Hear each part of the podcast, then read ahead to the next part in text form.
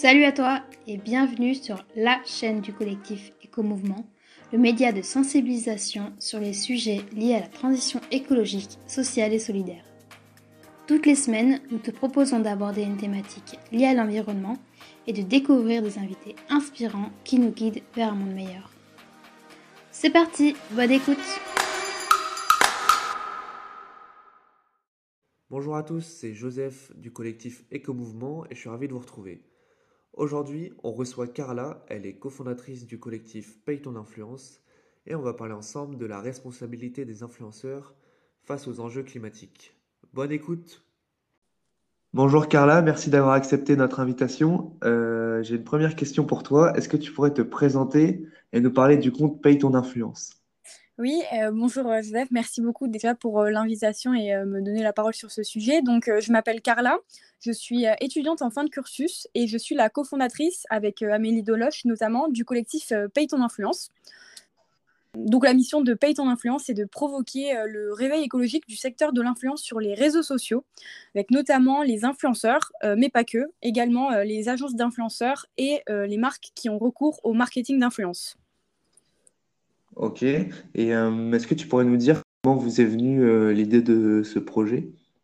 Oui, euh, alors en fait, à l'origine, cette réflexion vient de plusieurs membres du collectif pour un réveil écologique. En fait, on s'interrogeait sur comment augmenter la portée du message de l'urgence écologique et de la nécessité de passer à l'action en même temps, donc auprès des jeunes générations. Et en parallèle, on avait également une réflexion sur euh, euh, les réseaux sociaux qui véhiculaient et mettaient en avant des modes de vie à fort impact sur euh, l'environnement et surtout des incitations très nombreuses à la surconsommation via des partenariats ou encore des concours, par exemple, qui sont aujourd'hui incompatibles avec l'urgence écologique, mais également les limites planétaires, donc changement climatique. Euh, pollution, etc.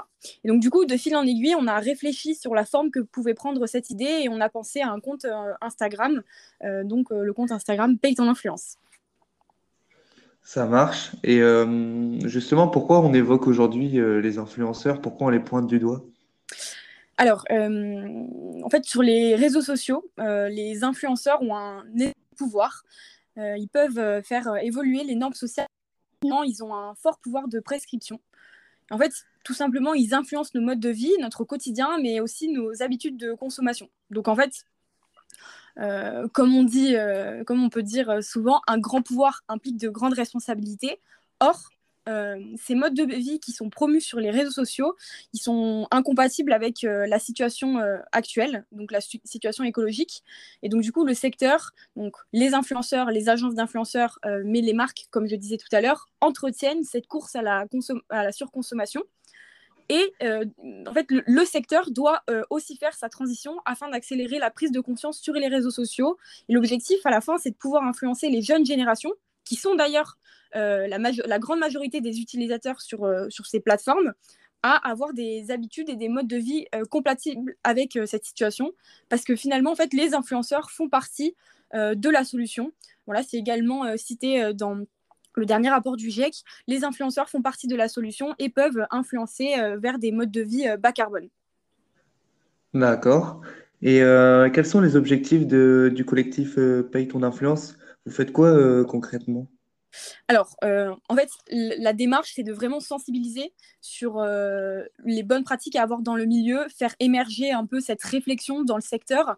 Euh, mais précisément, voilà, on identifie trois objectifs. Donc, premièrement, l'idée, c'est de mettre en avant les comportements non soutenables et incompatibles avec les limites planétaires par exemple la promotion de la surconsommation ou euh, normaliser euh, voilà, euh, le fait de prendre des modes de transport qui sont à forte émission et de sensibiliser aux ordres de grandeur et de montrer pourquoi c'est problématique. En fait, c'est ça l'idée. Donc, lorsqu'on va contacter une personne pour lui expliquer vraiment, lui montrer les ordres de grandeur et et montrer à quel point, euh, par exemple, un voyage en avion aller-retour pèse lourd dans son euh, euh, empreinte carbone. Donc ça, c'est le premier point.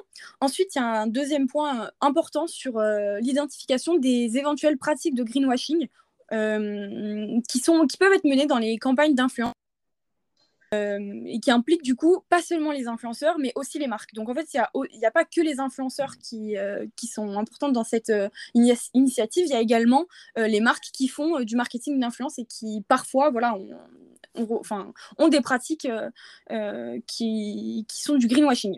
Et le troisième point, euh, qui est le plus important selon moi, c'est de proposer des alternatives soutenables aux influenceurs, euh, mais également des outils afin de les inciter à engager euh, leur transition et voilà, de leur faciliter leur démarche et leur prise de conscience vers une, une transition et une, une, activité de contenu compatible avec tous les enjeux qu'on a pu citer tout à l'heure. Ok. Et est-ce que aujourd'hui, est-ce que tu aurais des exemples d'influenceurs qui ont changé euh, leur mentalité et euh, leurs activités? Oui, euh, j'en ai quelques-uns en tête.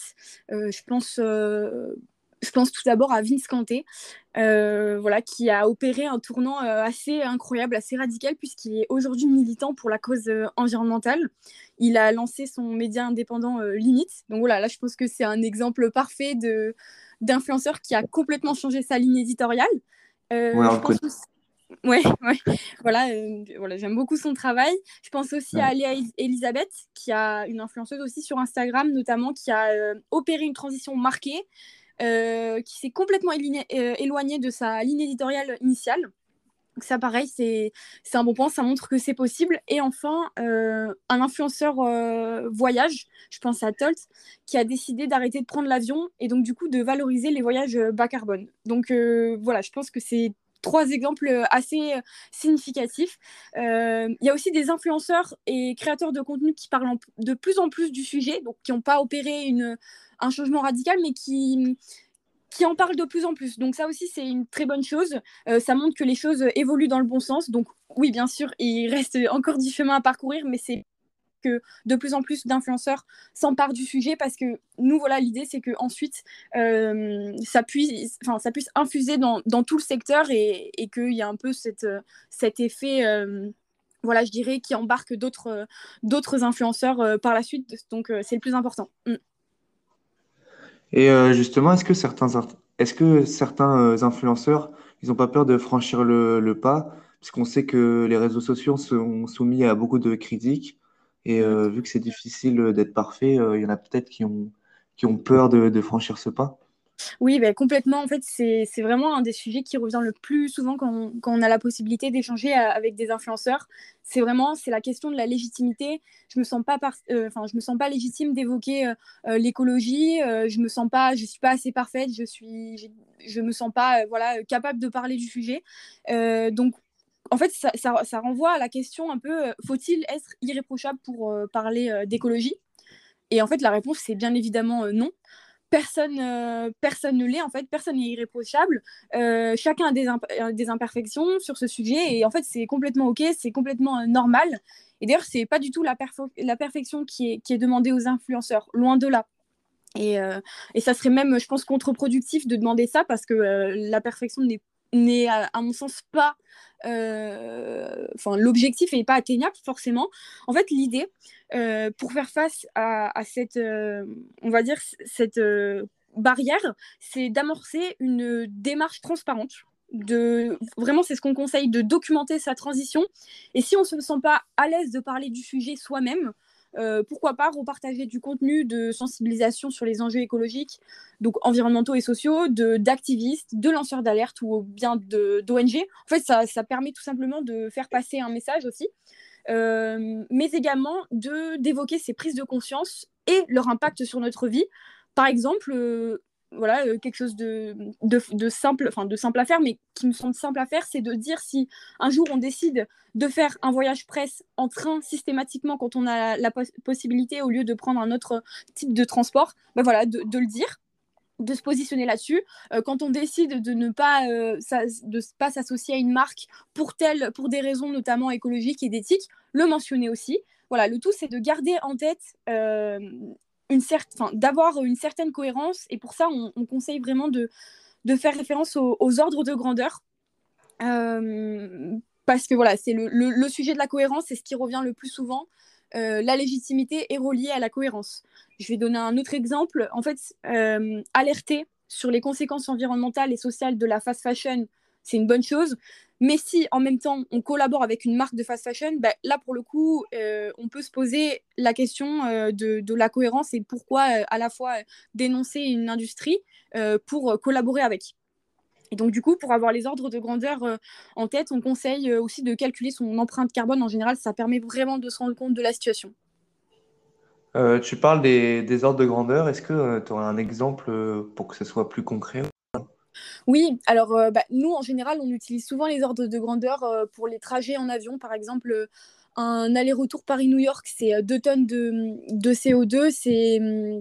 C'est l'empreinte carbone voilà, annuelle qu'on devrait attendre pour respecter les accords de Paris. je pense à d'autres choses qui reviennent régulièrement. Par exemple, des gens qui mettent, enfin voilà, qui, qui nous expliquent qu'ils prennent souvent l'avion, mais qui compensent leur, avion, leur, vol euh, en voilà, euh, en plantant des arbres par exemple. Donc pareil, ça, ce sont, ce sont des éléments qui, en fait, les émissions euh, lors d'un vol ne peuvent pas être annulées par par un arbre qui serait planté, tout simplement parce que voilà, il y a, y a plein de qui viennent un peu qui viennent euh, un peu montrer que c'est pas forcément euh, tangible tout simplement parce que voilà l'arbre euh, donc on n'est pas sûr qu'il va qui va qui va grandir qui va atteindre sa taille adulte ce genre d'éléments. On ne sait pas si l'arbre va être vraiment planté donc donc voilà là c'est vraiment des, des, sujets précis. Par exemple d'autres personnes qui peuvent dire qu'elles prennent l'avion régulièrement mais elles trient ses déchets. Donc oui bien sûr c'est important de trier ses déchets ça vraiment il, il faut le faire. En revanche dire que ça vient compenser annuler les émissions d'un vol en avion, c'est pas du tout le même. Euh, on n'est pas du tout sur les mêmes ordres de grandeur. Voilà. Euh, on assiste de plus en plus à du greenwashing et de, la pseudo-compensation carbone. Est-ce que tu pourrais euh, revenir là-dessus? Quels sont tes conseils pour pas tomber dans le piège? Donc du coup, voilà, là je parlais de, de compensation carbone pardon, et de, des limites. donc en fait là, par rapport au greenwashing, les attentes de la société sont quand même de plus en plus exigeantes sur ce sujet. Euh, les marques communiquent donc du coup de plus en plus là-dessus, euh, mais parfois de manière pas très euh, juste. et donc du coup, ça donne parfois des, ça donne parfois lieu à des communications un peu, oui voilà, de, enfin, greenwashing. Donc pour détecter le greenwashing, moi je pense qu'il faut faire très attention aux termes employés, donc notamment éco-responsable, impact positif, bon pour la planète, sauve la planète, voilà, tout ce wording qui peut parfois être trompeur. Euh, l'idée, c'est de prendre du recul sur ces mots et s'intéresser de plus, de plus près en fait à l'entreprise, son business model, ses engagements, euh, à quel point les enjeux de transition écologique sont incorporés dans le business model de l'entreprise. Euh, transparence sur la provenance des matières, sur voilà, le, cycle de vie du produit. Euh, etc. Voilà, ça c'est le, pour moi, c'est le point le plus important. Toujours quand on fait, quand on a une publicité ou que euh, autre, autre élément, voilà, de campagne d'influence, ce genre de choses où on fait la promotion de quelque chose, euh, prendre du recul et regarder qui est vraiment l'entreprise derrière. Ok. Et selon toi, quelles sont, quelles seraient les principales mesures à prendre aujourd'hui pour faire prendre conscience aux influenceurs de leur impact? Alors, euh, je parlerai peut-être pas de mesures, je parlerai plus de conseils. Nous, en fait, on, recommande vraiment aux influenceurs de réaliser leur empreinte carbone. Comme je disais tout à l'heure, c'est très simple, c'est rapide euh, et c'est efficace pour faire un, point sur sa situation et euh, pour se fixer un objectif, finalement. Pour se fixer un objectif, vraiment se, se placer dans une démarche de transition progressive. Euh, ensuite, on encourage euh, également euh, la transparence sur son activité. Voilà que sur les activités de partenariat hein, notamment, les contenus sponsorisés, les concours, les placements produits, ce genre de choses. Donc ça, ça peut être, ça peut faire l'objet par exemple d'une d'une charte éthique, d'une charte éthique qui serait mise en avant sur le compte de l'influenceur et que l'influenceur voilà demanderait l'influenceur mettrait en avant cette charte pratique auprès des marques euh, et, les deux parties devraient s'engager euh, euh, à les respecter. Donc là, ça, c'est quelque chose d'intéressant. par exemple, mentionner si on exclut certaines industries, si on se limite à un nombre de, partenariats dans, l'année ou dans le mois, ce genre de choses. Ça, c'est important pour la transparence et ça contribue aussi à euh, voilà ce qu'on disait tout à l'heure, comment euh, se sentir euh, plus à l'aise pour évoquer le sujet. Ça, on pense que c'est vraiment quelque chose d'important à faire et qui ça pourra contribuer justement à, cette démarche de transition.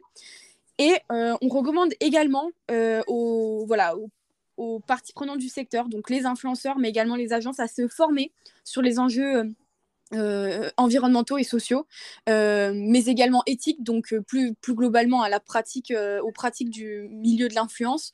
On recommande par exemple de passer le, certificat de l'influence responsable.